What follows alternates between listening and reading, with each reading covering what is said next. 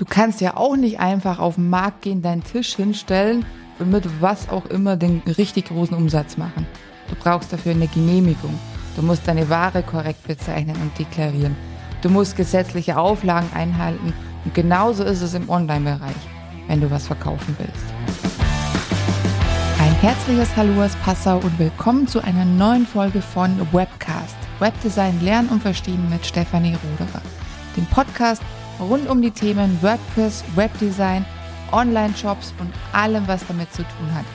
Mein Name ist Stefanie Ruderer und los geht's. Unterhält man sich mit jemandem, der neu in den Verkauf einsteigt, ist eines ganz klar.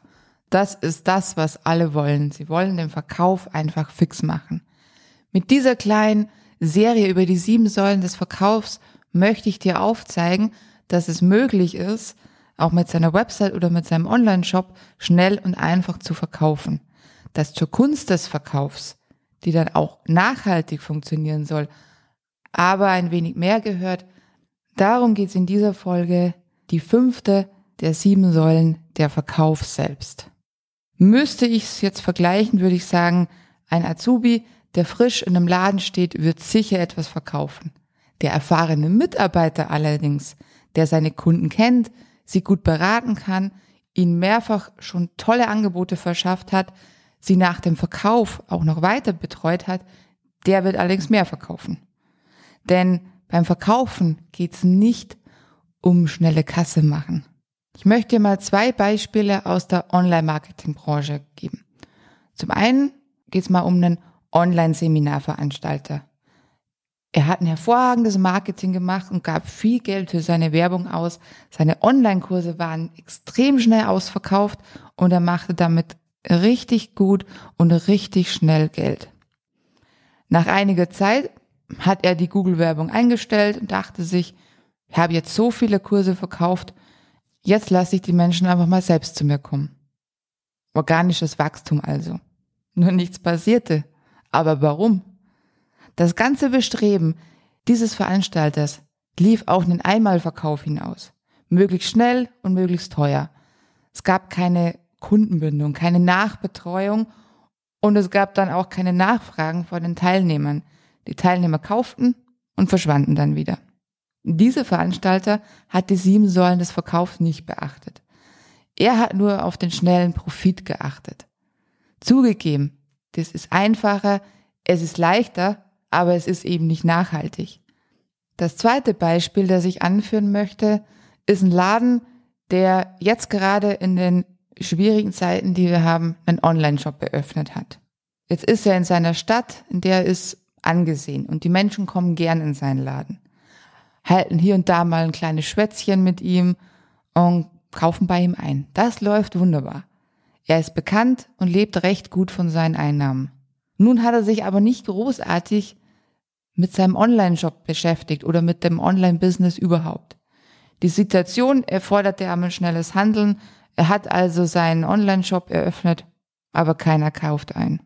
Und keiner kam. Warum? Nun, in seiner Stadt war er bekannt. Die Menschen wussten, wenn du in diesen Laden gehst, dann steht Person XY hinter dem Tresen, der hat Ahnung von seinem Metier. Im Internet in den täglich Millionen von Websites online gehen, war er einfach nur einer aus vielen. Allein, dass er da war, sorgte eben nicht dafür, dass ihm die Kunden die Tür einrannten. Und das kannte er so nicht. Hier wäre ganz klar ein Konzept notwendig gewesen, ein Verkaufskonzept, das online und offline miteinander verbindet. Vielleicht mit Videos, in denen er sich vorstellen konnte. Ein Live-Chat, eine Videoberatung.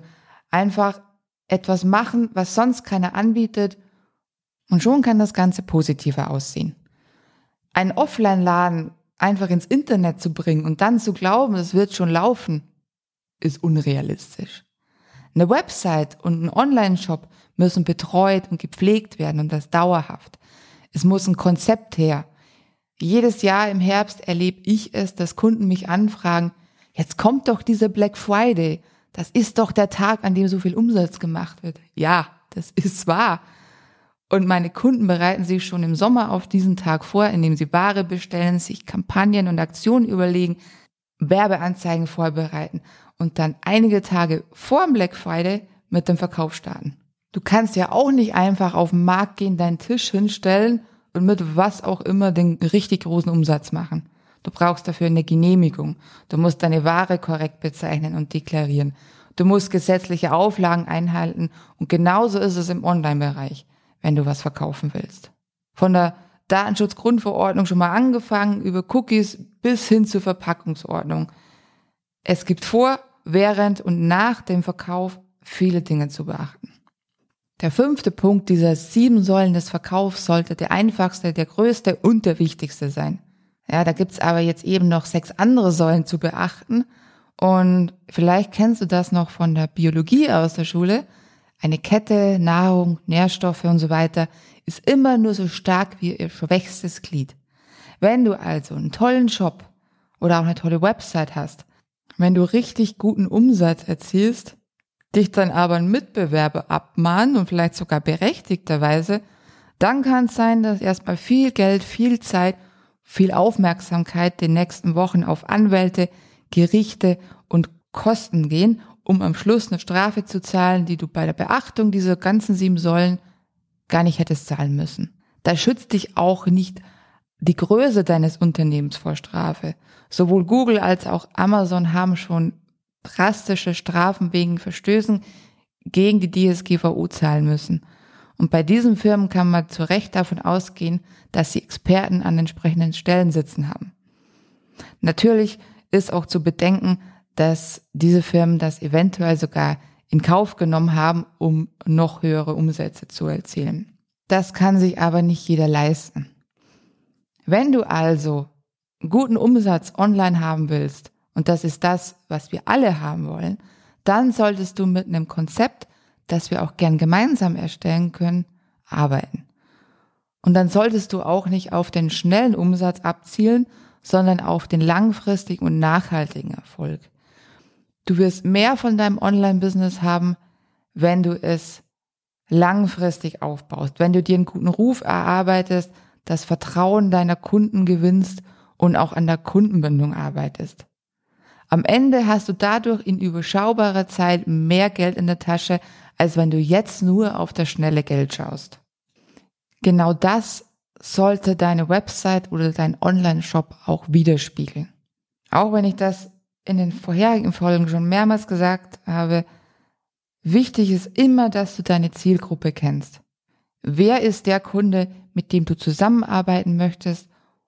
Oder wer ist der Kunde, der in deinem Online-Shop einkauft?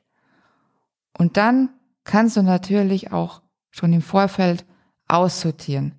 Entweder indem deine Website ganz klar kommuniziert, für welche Personengruppe dein Angebot ist oder du im persönlichen Gespräch mit dem potenziellen Kunden feststellst, dass es einfach nicht der richtige Auftrag für dich ist. Dann teile es einfach ganz offen mit und die vier Säulen, die jetzt vor dem Kauf kommen, die helfen dir dabei, das auch rauszufinden. Und wenn sowohl du sagst, dass es passt und dein Gegenüber sagt, dass er gerne kaufen würde, dann haben beide Parteien ein positives Gefühl bei dem Ganzen und dann kann eine wunderbare Zusammenarbeit entstehen. Genauso ist es in einem Online-Shop. Ist der potenzielle Kunde, der sich für einen Kauf entschieden hat, von Anfang bis Ende wunderbar durch den Shop geführt worden, hat nach dem Kauf vielleicht noch eine schöne Danke-Seite vor sich, indem man sich nochmal bedankt oder in dem auch ein Video zu sehen ist, wo sich der Shopbetreiber nochmal bedankt. Dann entsteht einfach ein gutes Gefühl, dass der Kauf die richtige Entscheidung war und das ist die Basis für eine langfristige Kundenbindung und dass aus dem Neukunden auch ein wiederkehrender Kunde wird. Denn genau diese Kunden empfehlen dich weiter und geben dir auch eine gute Kundenbewertung. Und darum geht's in der nächsten Folge. Also gleich noch auf Abonnieren drücken, wenn du das nicht sowieso schon getan hast. Und hör beim nächsten Mal wieder rein. Wünsche dir noch eine schöne Woche. Bis zum nächsten Mal. Wenn dir diese Episode von Webcast gefallen hat, dann lass gerne ein Abo da und bewerte diesen Podcast am besten natürlich mit 5 Sternen. Teile ihn auch gerne mit Menschen in deinem Umfeld, die davon profitieren können. Natürlich freue ich mich auch auf eine persönliche Nachricht von dir unter der Webcast-Folge auf Social Media oder per E-Mail direkt an kontakt@stephanie-ruderer.de. Mehr Informationen findest du natürlich auch auf meiner Website unter www.stephanie-ruderer.de. Ich freue mich von dir zu hören oder zu lesen. Bis zum nächsten Mal.